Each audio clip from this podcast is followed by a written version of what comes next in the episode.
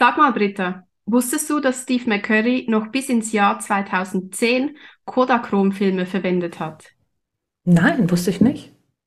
Kodak gibt ihm 2010 die allerletzte Rolle und Steve entscheidet sich, Porträtaufnahmen zu machen und fotografiert unter anderem Robert De Niro damit. Ach komm, ist ja interessant.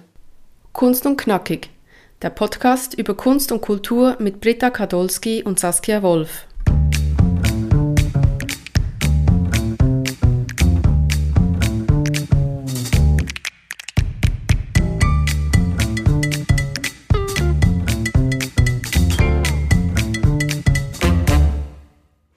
Herzlich willkommen, liebe Zuhörerinnen und Zuhörer. Heute nehmen wir euch mit in die Welt der Fotografie. Genauer gesagt, in die farbenfrohe Welt von Steve McCurry. Steve McCurry gehört zu den renommiertesten Fotografen weltweit. Ihr kennt sicherlich sein Bild Afghan Girl. Das ist das afghanische Mädchen mit den grünen Augen von 1984. Damit wird er schlagartig bekannt und gibt zugleich dem Krieg in Afghanistan ein Gesicht. Anhand seiner Biografie geben wir euch heute Einblick in sein Leben und Wirken und besprechen dabei vier wichtige Werke von ihm. Viel Spaß bei der Folge. Ich würde sagen, Steve McCurry ist eigentlich eine lebende Legende, zumindest einer der renommiertesten zeitgenössischen Fotografen. Und wir, wir waren ja beide an einer Ausstellung. Ich war ja im Herbst 2021 in Zürich in der Markhalle. Die Ausstellung hieß uh, The World of Steve McCurry. Mhm. Und ich bin in Italien äh, in Conegliano gewesen in einer Ausstellung. Uns hat ja das beiden eigentlich so sehr gefallen, dass wir gesagt haben, unser erster Podcast wird Steve McCurry sein.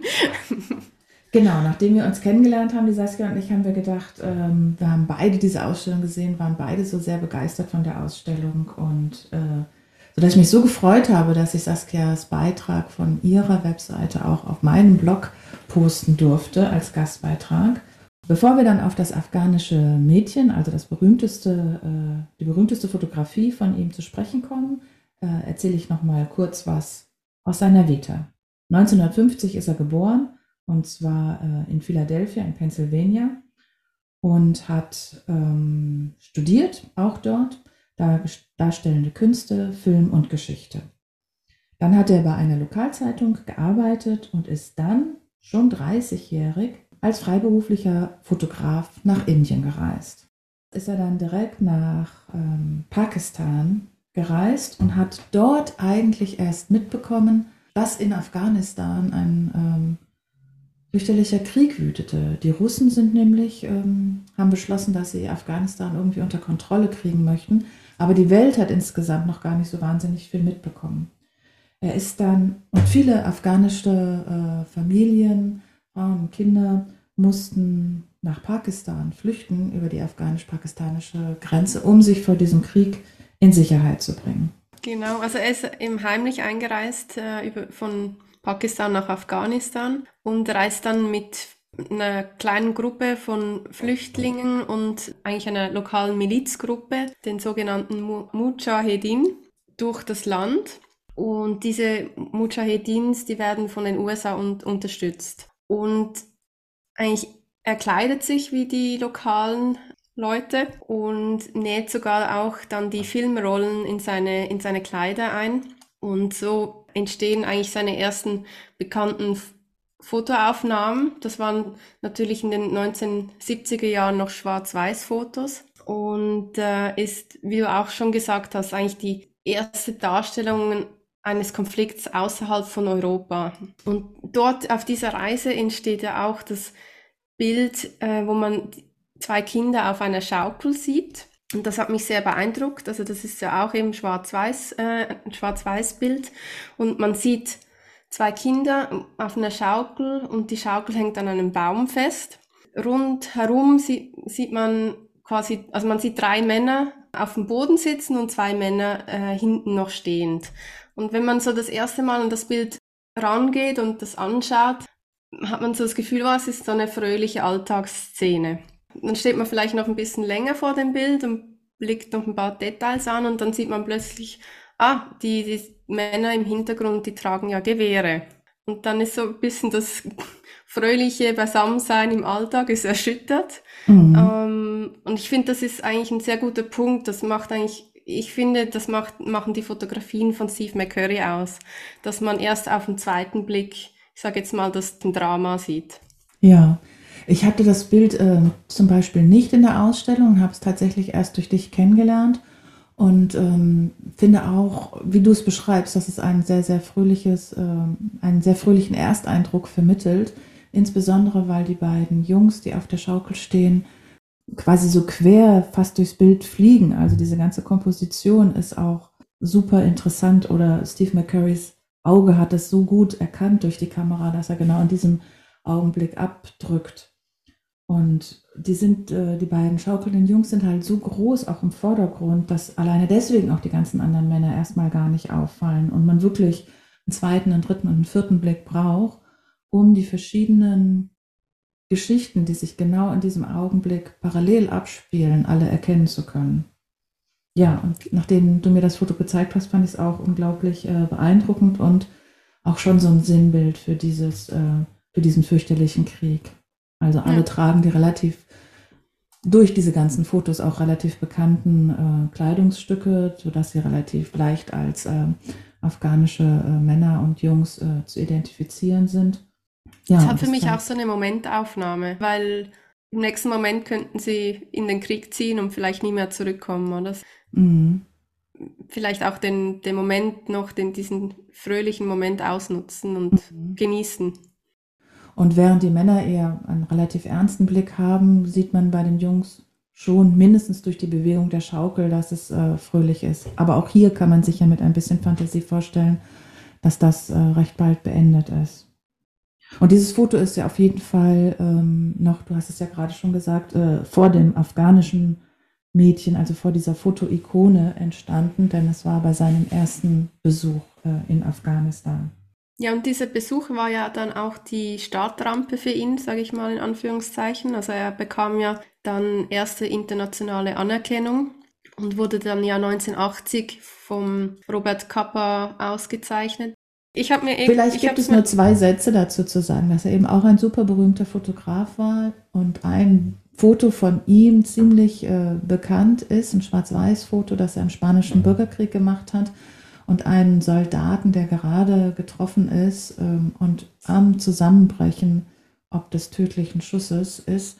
In dem Moment hat Robert Kappa äh, diese Szenerie fotografiert und ähm, er ist Mitbegründer der Fotoagentur Magnum ist eben auch Namensgeber für diesen Fotopreis, die Robert Capa Medal. Ich habe noch gelesen, dass er auch berühmt ist, also nicht nur für den spanischen Bürgerkrieg, sondern auch für die Aufnahmen vom D-Day im Zweiten Weltkrieg. Stimmt. Also mhm. die Landung der Alliierten in der Normandie. Genau, er ist mit, äh, mit den Soldaten zusammen am Schiff rübergekommen und am Strand in Frankreich gelandet und hat dann da auch äh, unglaubliche Aufnahmen. Genau, und er hat dann aber auch eigentlich einen tragischen Tod gefunden. 1954 wurde er dann durch eine Mine getötet im Indochina-Krieg. Genau, stimmt. Ähnlich wie Steve McCurry ist auch Robert Kappa in allen brisanten Teilen dieser Erde unterwegs, äh, wo immer gerade Krisen, Kämpfe, Kriege und so stattfinden. Ja. Genau, und ich glaube, diese Robert Kappa Gold Medal, die, die, wurde dann schon ein Jahr später gegründet, also ein Jahr nach, nach seinem Tod. Mhm. Bis heute werden jährlich, wird jährlich die beste Fotoreportage ausgezeichnet und zwar für ungewöhnliche Einsatzbereitschaft. Und genau diese Auszeichnung erhält dann eben Steve McCurry nach seiner ersten äh, Afghanistan-Reise. Mhm. Und ähm, er reist dann als Fotojournalist in zahlreiche Kriege, unter anderem eben wieder auch nach Afghanistan und Pakistan, weil der Krieg dort ja seit damals quasi mit unterschiedlichsten weiteren Protagonisten, aber eben nicht, ab, nicht abreißt. Also Anfang der 80er ist Steve McCurry wieder in diesem Gebiet. Ja, dort entsteht ja dann auch eigentlich sein berühmtestes Bild, das Afghan Girl. Ich habe jetzt ein lustiges Erlebnis gehabt gestern, hat mich ein Kollege gefragt, ja, was ich dann als erste Podcast-Folge bringe, über wen die ist. Und dann sage ich so, ja, Steve McCurry, dann so fragendes Gesicht. Und dann sage ich, ja, weißt du, dieses Mädchen mit diesen stechenden grünen Augen. Und dann sagt er, ah ja, na mhm. klar, das kenne ich. Und das mhm. ist eben genau das. Also man kennt ihr Bild, also die, das dargestellte Mädchen heißt Sharbat Gula. Und sie wurde eigentlich dann zur Ikone. Also so, ihr Bild wurde dreimal, also zum allerersten Mal 1985 als Titelbild der National Geographic äh, publiziert. Und also dieses Bild wurde dann so bekannt, ist heute noch eigentlich eine Ikone. Ich würde jetzt sogar behaupten, eines der berühmtesten Porträts des 20. Jahrhunderts. Auf jeden Fall, ich stimme dir sofort zu. Es gibt ein paar Fotografien, die irgendwie jeder Mensch kennt. Also sagen wir mal zumindest in der westlichen Welt, wo die ganzen Fotos, äh, wo, wo alle Menschen Fotos leben, eigentlich ja mit einer Bilderflut leben. Und trotzdem kennen wir alle dieses Bild äh, von diesem afghanischen jungen Teenager-Mädchen oder vielleicht gerade mal Teenager, zwölf Jahre ist sie, glaube ich, alt gewesen, ne, als Steve McCurry sie fotografiert. Das ist schon in Farbe und dafür ist Steve McCurry letztendlich ja dann später auch ähm, so bekannt geworden oder es ist sein Markenzeichen, dass einfach die Farbigkeit seiner Fotos immer so bestechend äh, reduziert, aber enorm ist. Also die paar Farben, die er im Foto hat, sind so brillant und hervorstechend, und das macht bestimmt auch äh, den Zauber neben diesen wirklich unglaublich äh, eindringlichen Augen des Mädchens aber aus, weil die Wand hinten grün ist, dann hat sie diesen rotbraunen, ähm, äh, dieses rotbraune Tuch um den Kopf, das ist so schön komplementär zu dem Grün und letztendlich gibt es gar nicht so viel mehr Farben außer ihrer Haut eben noch in diesem Porträt und das ist so irgendwie so einfach und trotzdem ist so unglaublich viel drin. Und wahrscheinlich hat es deswegen so eine, eine So-Kraft für alle Menschen bekommen. Es wird ja oft gesagt, dass es quasi den Leuten im Westen dann endlich mal klar machte, wie schlimm dieser Krieg in Afghanistan ist oder zumindest eine Aufmerksamkeit darauf gesetzt hat. Wobei, wenn man sich das Foto von dem afghanischen Mädchen anschaut, sieht man ja eigentlich gar keinen Krieg. Also man sieht zwar ein paar Löcher in dem Kopftuch und man sieht dass das Gesicht ein bisschen dreckig ist, aber man, man weiß dann halt mit der dazugehörigen ähm, Reportage, dass es im Krieg entstanden ist, beziehungsweise dass, äh, dass es in einem Flüchtlingslager entstanden ist. Aber es ist trotzdem ja, quasi zum Inbegriff geworden für diesen Krieg, der in Afghanistan herrscht. Ja, der Krieg wurde zu ihrem Gesicht, wenn man das so sagen kann, oder ja. umgekehrt. Ähm, mhm. Also sie wurde quasi Ausdruck für den Krieg. Mhm. Und das Interessante ist ja, dass dann Steve McCurry sie später aufsucht, und zwar im Jahr 2002, äh, mithilfe von National Geographic. Äh, genau. Und sie nach dann sogar dem, findet. Nach dem schlimmen ähm, Attentat in New York, was, glaube ich, mit Auslöser auch war für, für die Suche oder für erneutes, wiederholtes Nachfragen, ob äh, genau, man sie dann noch hat, kennt.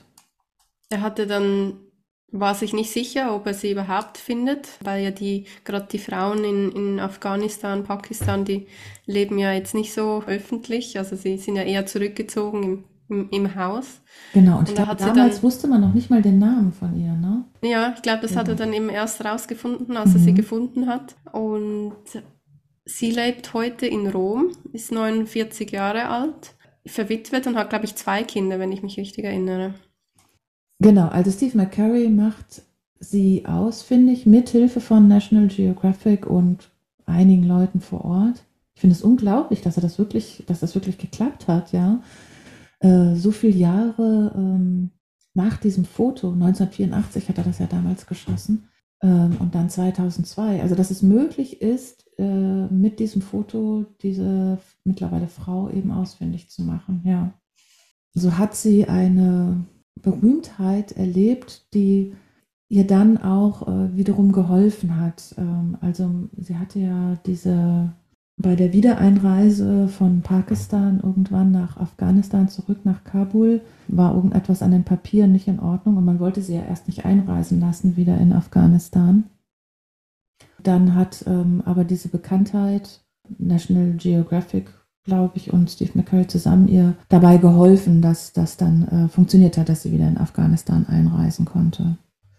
Und dass sie jetzt ja. in Rom ist, liegt im Prinzip auch daran, dass sie so bekannt ist. Also sie ist quasi eine der wenigen Frauen einer der wenigen afghanischen Frauen, die das Glück hat, aus dem Land ausreisen zu können, nachdem die US-Armee jetzt Afghanistan halt verlassen hat und die Taliban ja wieder ähm, alle Frauenrechte total gekappt haben, durfte sie als Witwerin, ist es sowieso äh, unheimlich schwierig, noch viel schwieriger als sowieso als Frau in Afghanistan zu leben, durfte sie eben jetzt ausreisen und lebt in Rom. Ja. Genau, und ich denke, wir springen jetzt wieder kurz zurück. Das Bild ist 1984 entstanden und Steve McCurry hat dann schon bereits 1986 äh, wurde er Mitglied von der Fotoagentur Magnum und das ist bis heute eine, eine große Ehre. Also nur die besten Fotojournalisten, die eigentlich immer an die Krisenherde dieser Welt reisen, sind Mitglied bei Magnum. Und dann 1991 entsteht ja dieses Bild, das mich so wahnsinnig fasziniert hat von diesem äh, Vogel. Ähm, ein Kormoran ist es, wenn ich mich richtig erinnere. Und zwar, wenn wir das Bild sehen, sieht man ein rotes Auge. Und dann sieht man allmählich die Umrisse, äh, ganz schwarze Umrisse eines Vogels, äh, der eigentlich völlig mit dem Hintergrund, dem Schwarzen, verschwimmt. Und ich brauchte eine Weile, bis ich dann kapiert habe, dass das eigentlich Erdöl ist, in dem dieser Vogel quasi in Anführungszeichen schwimmt. Genau, dieses Bild ist nämlich auch wieder in einem Krisenherd entstanden. Steve McCurry reiste nach Kuwait und wir erinnern uns vielleicht alle noch an die brennenden äh, Ölfelder, die man äh, im Fernsehen, in den Nachrichten immer gesehen hat. Und ja, Steve McCurry hat eben neben ganz, ganz, ganz vielen Menschenporträts, die er gemacht hat, auch gerne äh, Tiere fotografiert. Und dieses Tier, ja, oder sagt, dieses Foto hat so eine Ästhetik mit diesem roten Punkt in dem glänzenden schwarzen, dieser glänzenden schwarzen Umgebung. Und wie du ja gerade schon beschrieben hast, bis es, dauert es einfach, bis man diese Umrisse erkennen kann von dem Vogel. Das Tragische ist ja eigentlich, dass die Vögel auf ihrer Durchreise waren nach Afrika mhm. und diese Ölflächen eigentlich mit Seen verwechselt haben. Sind dann quasi voll in diese Ölfelder geflogen und die meisten jämmerlich, ich sage jetzt mal, verreckt. Ähm, Tierschützer haben versucht, einzelne Vögel zu retten, aber für die meisten war es ja schon zu spät. Und das ist ja eigentlich auch auch hier wieder, also dieser Vogel, das, der starrt einem so an und eigentlich hat man so das Gefühl, es ist alles harmonisch, bis man dann wieder auf den zweiten Blick sieht, okay, der stirbt jetzt dann wahrscheinlich gleich und das ist vielleicht jetzt sein letzter Atemzug, mhm. aber es wirkt, für mich mhm. ist, so eine wahnsinnige Ruhe und Harmonie in dem Bild und, und eben diese ganze Tragik, welche auch irgendwie durch eine Schönheit ausgedrückt wird, kommt erst im zweiten Blick. Das ist wahrscheinlich wirklich das Faszinierende eben an den meisten Fotografien von Steve McCurry, dass dieser Gegensatz zwischen ästhetisch beeindruckend und einfach wirklich wunderschön und dann eben gleichzeitig eigentlich eine schreckliche Geschichte erzählen, dass dieser Gegensatz so anziehend auch ist. Es ist kein Bild, das man schnell vergisst. Man muss das Bild wirklich länger anschauen und dann wird einem eben diese Tragweite bewusst. Und ich glaube, dieser Gegensatz macht so viele Bilder von Steve McCurry so faszinierend. Aber ich muss auch sagen, er hat natürlich auch undramatische Bilder, wo, wo, keine Tragik dahinter steht. Ja. Und diese sind genauso schön. Mir sehr gefallen hat dieses Bild vom Taj Mahal, mhm. wo man den Taj Mahal in einem, eigentlich nur in einer Spiegelung sieht, in einem mhm. See. Mhm. Und der See ist jetzt, ich sage jetzt relativ ruhig und es steht eine Person drin äh, bis zu den Knien im Wasser und sie sucht was. Und als ich das gesehen habe, das erste Mal dachte ich, na, Steve McCurry hat da sicher die Person reingeschickt, mhm. dass das so mal äh, quasi um, um die Szene zu verbessern. Und man hat ihn schon ein paar Mal auch darauf angesprochen, aber scheinbar hat er wirklich so lange gewartet, bis bis was, ich sage jetzt mal in Anführungszeichen, Besonderes daraus entsteht. Ja. Also die, diese Person hat scheinbar ihren Schlüssel verloren und hat ihn dann gesucht. Aber ich finde auch bei diesem Bild ist es wieder so, dass man schon zweimal hinschauen muss oder dreimal, um zu verstehen, was das Foto eigentlich zeigt. Denn das Taj Mahal ist ja quasi auf Kopf dargestellt. Also diese spiegelnde, total glatte Oberfläche, ist auf die Stelle, wo äh, diese Person drin steht, ist aber so glatt, dass es sich so klar spielt, das Taj Mahal. Und dann ist es aber auf dem Kopf. Also ich finde, ich brauche beim Zugucken eine Zeit lang, um diese einzelnen äh, Gegebenheiten, die ich da äh, sehe, auch zu erkennen oder richtig zu interpretieren. Und so muss man auch hier wieder so oft hingucken oder genau hingucken, um zu erkennen, ah, es ist eine Spiegelung, da ist ja ein Wasser davor, ah, da steht die Person drin. Deswegen sehe ich die Person schon mit dem Kopf oben, aber das Taj Mahal Kopf über gespiegelt. Und ich finde, er hat dann so ein gutes Gespür für, für so eine Komposition oder welche Fotoausschnitte dann wirklich sehr faszinieren. Und wenn Menschen mit drauf sind, gibt es ja schon auch Diskussionen äh, um seine Fotografie, dass er kritisiert wird, äh, Menschen zu sehr zu ähm, in Szene zu setzen oder zu posieren und sie nicht wirklich wie als Schnappschuss gerade im alltäglichen Dasein erwischt zu haben. Und des Weiteren gibt es ja auch noch die Kritikpunkte, kommen wir vielleicht gleich nochmal drauf, dass ihm vorgeworfen wird, dass er manche Fotos doch ein wenig bearbeitet hat. Also auch das afghanische Mädchen hat er in Szene gesetzt, damit sie äh, gut rüberkommt. Also er hat, glaube ich, schon mehrere Fotos gemacht von allen möglichen geflüchteten Kindern, die da in Pakistan waren. Und abgesehen davon, dass es ja super ungewöhnlich ist, dass ein westlicher, weißer, älterer Mann da hinkommt und die alle fotografiert, insbesondere Mädchen fotografiert, ist es so auffallend, dass das Mädchen so direkt in die Kamera schaut ist schon ein interessantes Thema im Zusammenhang äh, mit seinen Fotografien, dass die Menschen, viele Menschen so direkt äh, ins Objektiv zu schauen scheinen, dass man denkt, wow, das hat er doch, mit denen hat er jetzt vorher gesprochen oder den hat er irgendwie angezeigt, wie er sie hinstellen soll. Und wenn wir dann eben über die äh, Veränderung des Fotos, also die digitale Bearbeitung des Fotos sprechen, dann kann man natürlich, oder dann gab es relativ viele Leute, die eindeutig gesagt haben, dass das nicht mehr okay ist, dass ähm, zumindest wenn er sich Fotojournalist nennt, er tatsächlich die Fotos nicht mehr im Nachhinein bearbeiten darf. Also es soll eigentlich die Realität abgebildet sein, wenn er eine Dokumentation über eine Situation vor Ort äh, im Foto zeigen möchte. Natürlich kann ein Fotograf auch schon mit der äh, Wahl des Ausschnittes irgendwie ein bisschen manipulieren, was zu sehen ist und was nicht. Aber wenn dann zum Beispiel eben Menschen retuschiert werden, wie ihm das bei einigen Fotos wohl nachgewiesen wurde, dann darf er sich, glaube ich, offiziell halt nicht mehr Fotojournalist nennen. Ne? Ich bin ein visueller Geschichtenerzähler, kein Fotojournalist. Hat sich nie so richtig, richtig eindeutig dazu geäußert. Aber sowohl Magnum als auch National Geographic haben dann eben einige dieser Fotos, bei denen es eindeutig nachgewiesen ist, dass er digital bearbeitet hat, diese Fotos aus ihren äh, Archiven rausgenommen. Genau, aber eigentlich jetzt unabhängig von, von diesen Vorwürfen wird er dann trotzdem auch parallel noch mit verschiedenen Auszeichnungen geehrt. Also durch seine ganze Laufbahn hindurch erhält er immer wieder Auszeichnungen für, ich sage jetzt mal, das beste Pressefoto des Jahres oder äh, als bester Fotograf ähm, des Jahres. Und die Royal Society of London gibt ihm sogar die Medal for Lifetime Achievement.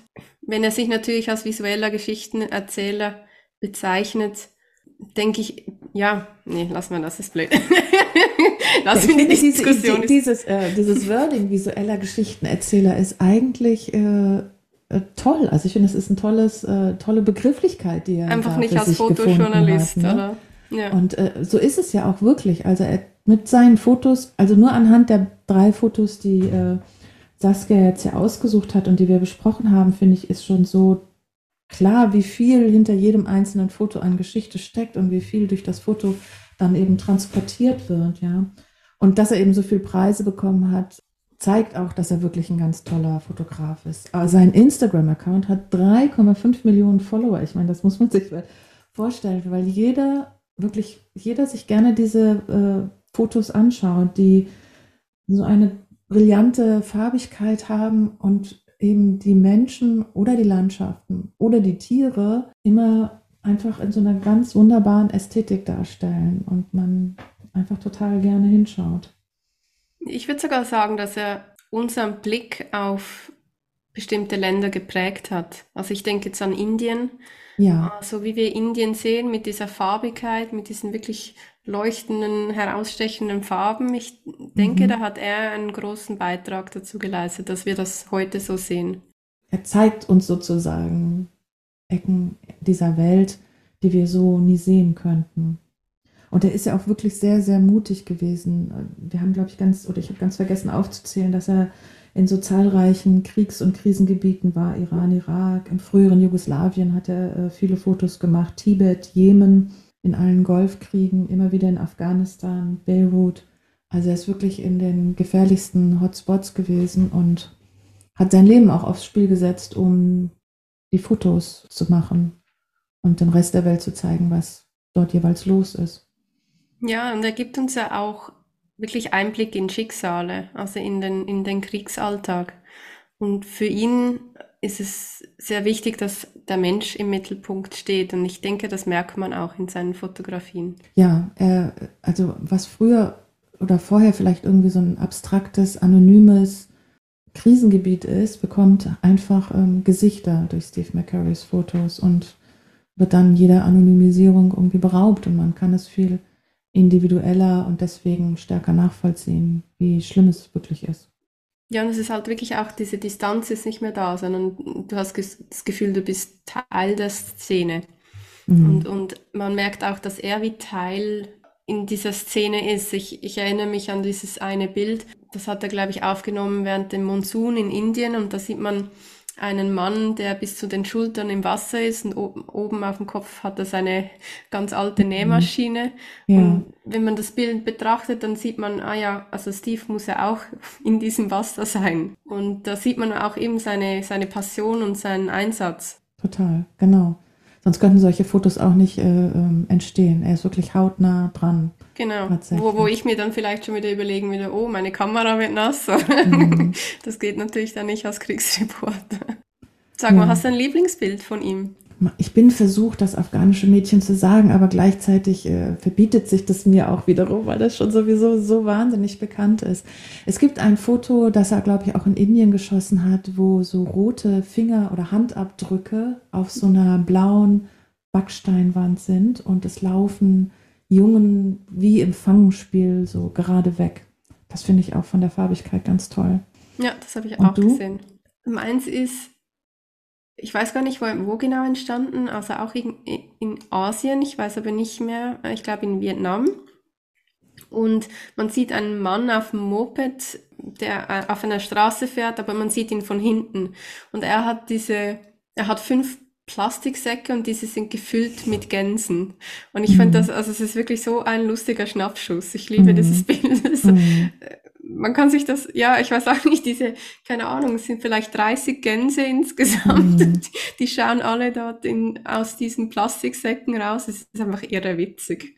Ja, es ist übrigens ähm, die ganze Zeit äh, zu sehen. In Europa gibt es unheimlich viele Ausstellungen. In Deutschland zumindest gibt es noch eine Ausstellung in Wetzlar, die, glaube ich, bis Oktober 23 geht. Und wenn man im Internet schaut, findet man bestimmt immer eine Ausstellung am, in der Nähe des nächsten Urlaubsortes oder vielleicht sogar in der Nähe des Heimatortes. Es lohnt sich auf jeden Fall, eine Ausstellung von ihm anzuschauen. Liebe Zuhörerinnen und Zuhörer, das war's schon wieder für heute. Wir hoffen, die Folge hat euch gefallen.